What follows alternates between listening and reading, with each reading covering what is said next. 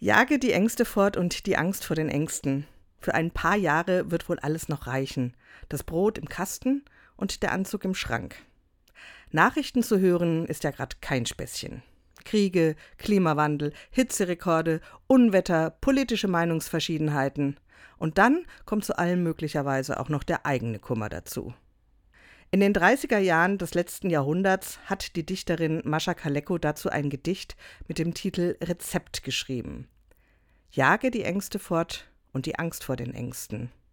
Halte dich an Wunder und sei klug. Und das wünsche ich Ihnen für den heutigen Tag. Dass Sie es schaffen, die Angst vor den Ängsten wegzupacken. Ein Deckel drauf und dann ab nach ganz hinten in die Vorratskammer.